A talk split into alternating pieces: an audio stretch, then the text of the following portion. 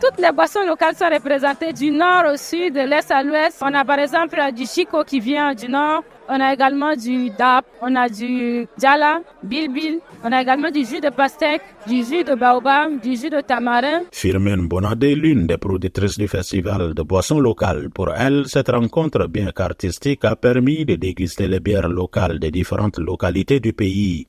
Il y a ceux du nord qui connaissent pas, par exemple, les boissons du, sud. Mais quand ils sont venus ils ont découvert euh, ces boissons locales. Par exemple, ceux qui cherchaient à goûter, par exemple, du djala, qui n'ont pas trouvé. Quand ils viennent ici, ils trouvent du djala.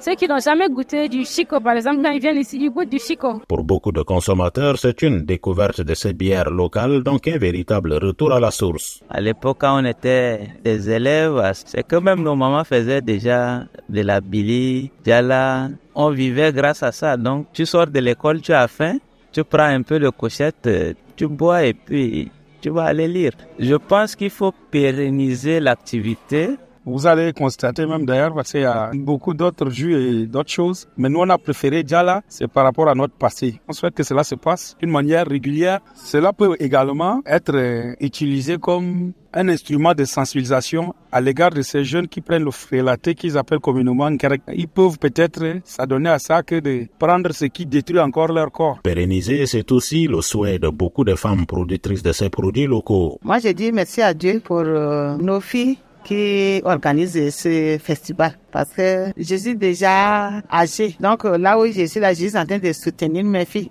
J'ai trois licenciés et un qui est encore au collège. Donc c'est avec ça que on se nourrit. Ma prière est que ce festival vive, vive encore pour nous permettre de valoriser tout ce qui est boisson traditionnelle et de permettre aussi à nos mamans productrices qui sont quelquefois oubliées de faire connaître leurs produits. Christelle Koussidiko, organisatrice de ce festival, a dit que ce projet a été réalisé avec beaucoup de difficultés. Toutefois, elle a une vision pour l'avenir. Comment faire, par exemple, pour industrialiser nos boissons traditionnelles? Comment faire, par exemple, pour trouver les emballages? Parce qu'actuellement, on est au Tchad, mais on fait venir nos emballages de l'extérieur. Déjà, en marge de ce festival, c'est une formation en gestion de l'entreprise pour permettre à ses producteurs d'avoir une vision un peu plus large sur ce secteur que de déguster seulement les bières locales. Beaucoup d'observateurs estiment que ce festival est à pérenniser à tout prix pour encourager la production locale et le consommer local.